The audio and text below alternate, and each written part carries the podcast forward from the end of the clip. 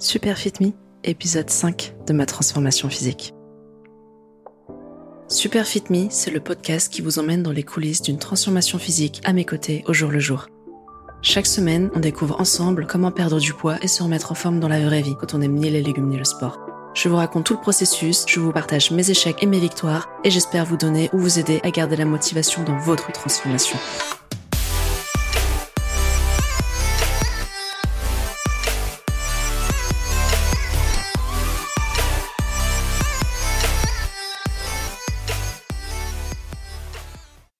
Cet été, je me suis acheté un maillot de bain.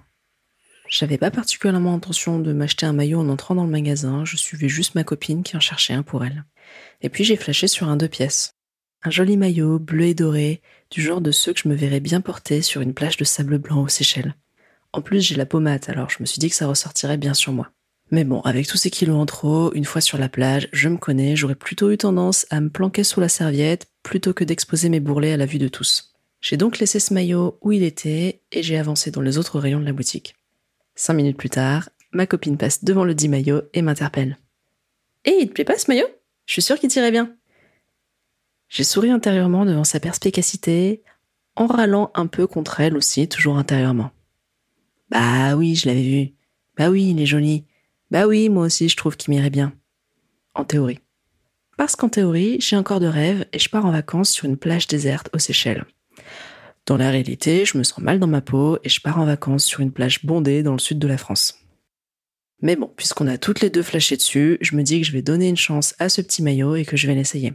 Donc je l'emmène discrètement dans la cabine en faisant bien comprendre à la vendeuse que je n'ai pas besoin d'elle.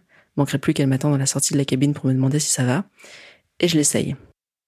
Surprise, il me va pas trop mal. Enfin, dans l'intimité de la cabine, un peu dans la pénombre devant le miroir, je trouve que ça passe quoi. Du coup, je l'achète, encore un peu étonné que ça se soit pas si mal passé dans la cabine.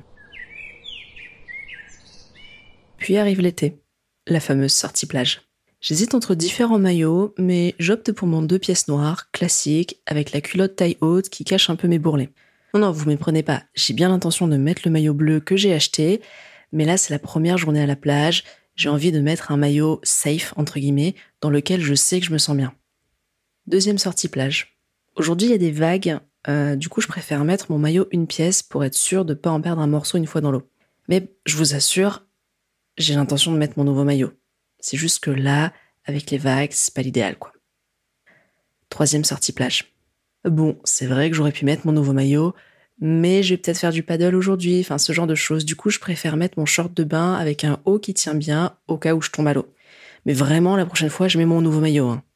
Et la prochaine fois, devinez ce qui s'est passé. J'avais un peu abusé au resto la veille, du coup j'ai préféré me planquer dans mon maillot noir façon culotte de cheval. Et puis l'été est passé, j'ai remballé mon maillot bleu et doré au fin fond de ma valise sans qu'il ait eu la chance de tâter du sable et de l'eau salée une seule fois. Quelque part, c'était couru d'avance. Je sais pas ce que je me suis imaginé dans cette cabine d'essayage, mais non, évidemment que non. Je n'allais pas être à l'aise dans ce joli maillot taillé pour des nanas qui font un 36 tout mouillé et qui ont les bonnes formes aux bons endroits. En rentrant chez moi, j'ai rangé ce maillot au fond d'un tiroir avec une pointe d'amertume, sans savoir si j'allais le mettre en vente sur Vinted ou juste le laisser moisir dans ma commode pour lui infliger un aussi triste sort que celui qu'il a infligé à mon ego. Oui, je sais, le maillot en question n'en a certainement rien à faire, mais moi, ça me fait du bien de me dire que je peux me venger de lui. Spoiler, ce maillot a eu un sort tout autre. Non, mets-toi là plutôt. Comme ça? Oui, voilà, comme ça. Tu veux pas sourire un petit peu? Bah non, pourquoi tu veux que je souris? C'est pas un shooting de mode non plus. Ok, mais t'es pas non plus obligé de tirer la tronche comme si c'était ta photo de prison.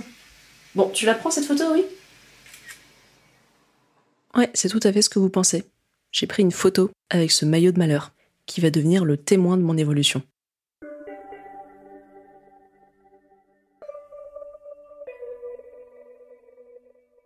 Quand j'ai commencé ma transformation physique, une des premières choses que mon coach m'a demandé, ça a été de me peser, évidemment, mais aussi de prendre mes mensurations et de me prendre en photo dans des vêtements témoins.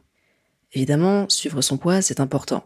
Mais si vous avez écouté Super Me depuis le début, vous savez aussi que mon objectif pendant cette année, c'est pas de perdre du poids sur la balance dans l'absolu. Mon objectif, c'est de me tonifier, me raffermir pour me transformer physiquement. Ce que j'entends par là, c'est qu'en plus de reprendre en main mon alimentation pour perdre du poids, je vais me mettre à la musculation pour sculpter mon corps.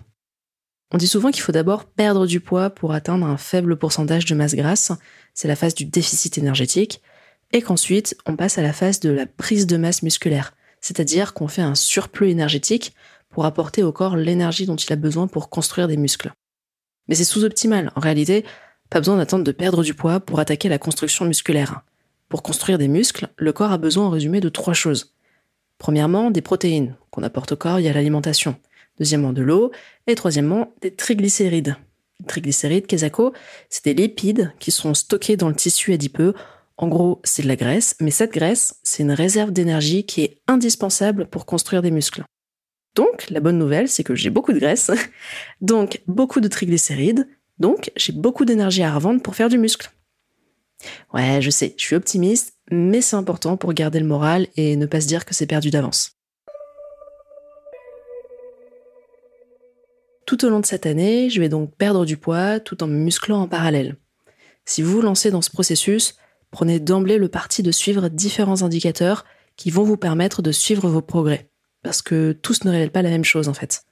Prenons d'abord votre balance, qui sera la plupart du temps, je pense, votre premier indicateur. C'est bête et méchant, elle vous dira si vous avez pris ou perdu du poids, point barre. Ce qu'elle ne vous dira pas en revanche, c'est si vous avez perdu du gras, pris du muscle ou les deux en même temps. Et pourtant, c'est hyper important et ça peut être très trompeur, parce que à poids équivalent, le muscle occupe moins de volume que la graisse. Ça veut dire que vous pouvez très bien avoir un poids stable, qui ne baisse pas, mais vous affinez. Vous aurez perdu de la graisse, qui prend beaucoup de place, et vous l'aurez remplacé par du muscle, qui prend moins de place. Donc visuellement, vos bras seront plus minces, votre taille plus fine, et si on pousse la logique jusqu'au bout, il est même possible de prendre du poids en s'affinant, tant que vous prenez du muscle en perdant du gras. À l'inverse, si vous vous laissez un peu aller et que vous arrêtez le sport, vous pouvez très bien grossir visuellement sans prendre de poids. C'est parce que vous allez perdre petit à petit vos muscles et stocker sous forme de graisse. Et là, vous allez me dire, mais enfin Margot, il y a des balances intelligentes qui te donnent ta masse grasse et ta masse musculaire aujourd'hui. Alors oui, effectivement, il en existe même plein, que ce soit chez WeThings, Xiaomi, Tanita et j'en passe. D'ailleurs, je vous cacherai pas que j'en ai une, mais on va considérer que votre balance vous donne simplement votre poids. Pourquoi? Parce que la fiabilité des balances impédance-mètre, comme on les appelle, est toute relative. Mais ça, je vous en reparle dans un instant. Je disais donc que votre balance ne vous permettra pas de savoir si vous avez perdu de la graisse ou pris du muscle. C'est là que rentrent en compte vos mensurations, tour de taille, tour de hanche, tour de bras, cuisses et mollets, autant d'indicateurs qui vous diront en toute objectivité si vous vous êtes affiné ou non. Et enfin, le dernier indicateur, c'est l'indicateur à l'épreuve de la pratique, les vêtements. Parce que les chiffres sur la balance, les mensurations, tout ça, tout ça, c'est bien beau, mais ça reste quand même très théorique. Dans la vie courante, savoir que vous avez perdu 10 cm de tour de taille, c'est chouette. Vous rendre compte que vous avez perdu une taille de pantalon, c'est encore mieux.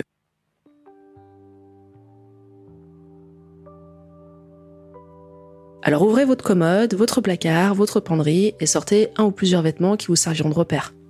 Vous savez, ce petit pantalon qui vous faisait des fesses si sexy quand vous retriez encore dedans, ou bien ce petit top que vous n'osez plus mettre depuis que vous avez un peu pris des bras, ou encore ce vêtement que vous avez acheté en vous disant je vais perdre du poids, mais que vous n'avez finalement jamais pu mettre. Vous les essayerez une à deux fois par mois en prenant une photo à chaque fois. Pour vos différents indicateurs, essayez d'être le plus régulier possible et de prendre vos mesures dans les mêmes conditions. Par exemple, vous pesez le matin avant d'avoir bu de l'eau, toujours avec la même tenue, comme des sous-vêtements. Tout ça, ça vous permettra de vous rendre compte de la marge que vous gagnerez progressivement dans chaque vêtement et aussi de pouvoir comparer vos photos. On n'y pense pas suffisamment, mais c'est très motivant de voir son évolution et de pouvoir faire un avant-après tout au long de sa transformation physique. Et surtout, ça vous redonnera un coup de boost quand vous aurez un moment de faiblesse. Dans mon cas, j'ai choisi ce maillot de bain bleu et doré que vous connaissez maintenant bien, et aussi une salopette rayée dans laquelle j'ai toujours été boudinée. D'ici un an, j'ai bien l'intention de rentrer dedans. Pour me donner un objectif concret, je me suis fixé un pourcentage de masse grasse à atteindre. Le petit rhino que je suis veut devenir une licorne avec 19% de masse grasse. Soit un physique plutôt très sportif puisque les femmes ont en moyenne entre 25 et 31% de masse grasse. J'ai choisi un objectif en termes de pourcentage de masse grasse plutôt que de poids parce qu'on l'a vu au final, le poids ne dit pas grand chose de la musculature d'une personne. Aujourd'hui, ma balance impédance mètre me dit que je suis à environ 41,8% de masse grasse. Mais comme je l'évoquais tout à l'heure, la fiabilité de ce type de balance est assez discutable. Quand vous montez sur une balance impédance mètre, vous placez vos pieds sur des espèces de ronds métalliques qui sont en réalité des électrodes. Je vais pas rentrer dans les détails, mais en gros, ce qui se passe, c'est qu'un mini courant est envoyé dans votre corps à travers ces électrodes. Courant qui circule d'un pied à l'autre. En circulant dans votre corps, ce courant va rencontrer des éléments qui vont lui opposer différentes résistances. L'eau, les muscles, le gras. Il se trouve que le courant passe très bien à travers l'eau et les muscles, en revanche, beaucoup moins à travers le gras. Plus le courant rencontre une résistance importante en traversant votre corps, plus ça voudra dire que votre corps a une forte proportion de gras. Vous me suivez? C'est la résistance au courant qui va permettre à votre balance de calculer votre composition corporelle et qui vous donnera à la fin votre pourcentage de masse grasse et de masse maigre. Le X, c'est qu'en circulant dans votre corps, le courant emprunte le chemin le plus court, d'un pied à l'autre. Ces balances sont donc mécaniquement incapables de mesurer avec fiabilité votre composition corporelle, puisque le courant ne va pas aller explorer votre ventre, vos bras, euh, votre double menton, là. La seule chose à laquelle vous pourrez vous fier, en fait, ce sont les tendances d'évolution, à la baisse ou à la hausse. Si ça vous intéresse et que vous souhaitez en savoir plus, je vous ai mis dans la description de l'épisode le lien vers une vidéo de Syllabus, une chaîne de vulgarisation scientifique qui a une vidéo hyper bien faite et très complète sur pourquoi les balances impédance mètre ne sont pas fiables. Mais revenons à nos moutons. Je veux connaître avec précision mon taux de masse grasse pour savoir exactement d'où je pars. La seule manière d'avoir une mesure fiable de ça aujourd'hui, c'est de passer par de l'imagerie médicale. Il faut faire ce qu'on appelle un DEXA scan, un scanner d'ostéodensitométrie, qui va analyser très précisément votre composition corporelle pour vous donner votre pourcentage exact de masse grasse, votre répartition de graisse dans le corps, etc., etc. C'est un examen qui se fait dans un laboratoire d'imagerie médicale qui n'est pas remboursé par la sécurité sociale, sauf si on vous le prescrit dans des situations spécifiques, par exemple pour des soucis d'ostéoporose, et ça coûte entre 60 et 80 euros selon l'endroit où vous le faites. C'est vraiment très rapide, ça dure environ 5 minutes le temps que la machine scanne l'intégralité de votre corps. Je suis allée en faire un et ça m'a permis d'en apprendre plus sur la répartition de graisse dans mon corps. Et bonne nouvelle, il paraît que j'ai la meilleure répartition de graisse. Bah là, en gros, euh, ce que, comme, comme je disais, donc c'est vraiment un truc pour le suivi. Là, on part, euh, bah voilà, on fait la photo initiale et on refera la photo euh, après et on pourra comparer les deux. Là, en gros, l'examen, il nous permet de montrer quoi? Bah, en gros, quelle est l'importance de l'obésité.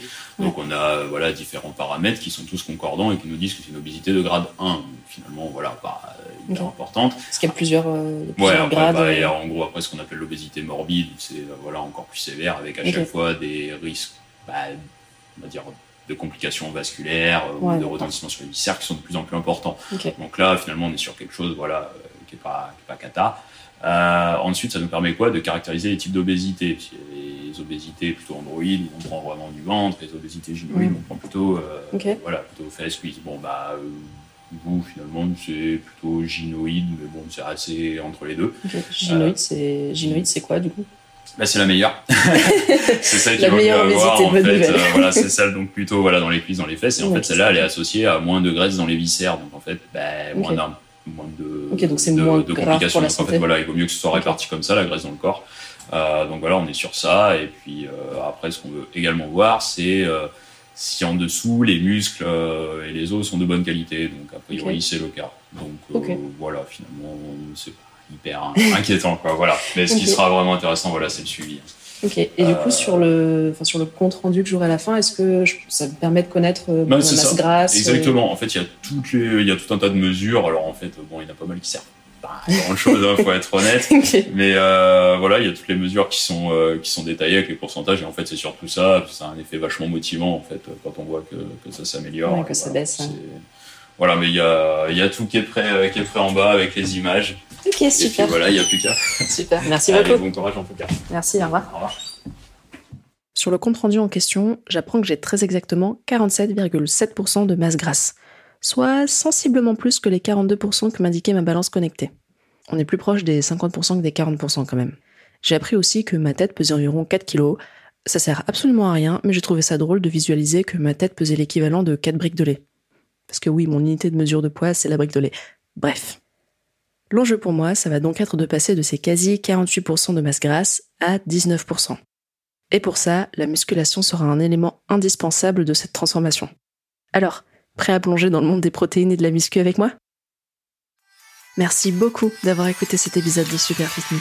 J'espère sincèrement que vous en avez tiré quelque chose pour votre propre transformation physique. Si c'est le cas, abonnez-vous pour ne pas manquer les prochains épisodes et mettez-lui 5 étoiles sur votre appli podcast. Ça me touche beaucoup et c'est la meilleure manière de soutenir Super Fit Me. À suivre dans Super Fit Me. On arrive donc à Decathlon et là, je me débine. Je m'imagine déjà me faire juger par un gym bro random qui cherche sa way dans le rayon et qui se demande pourquoi il y a une grosse qui bouche le passage.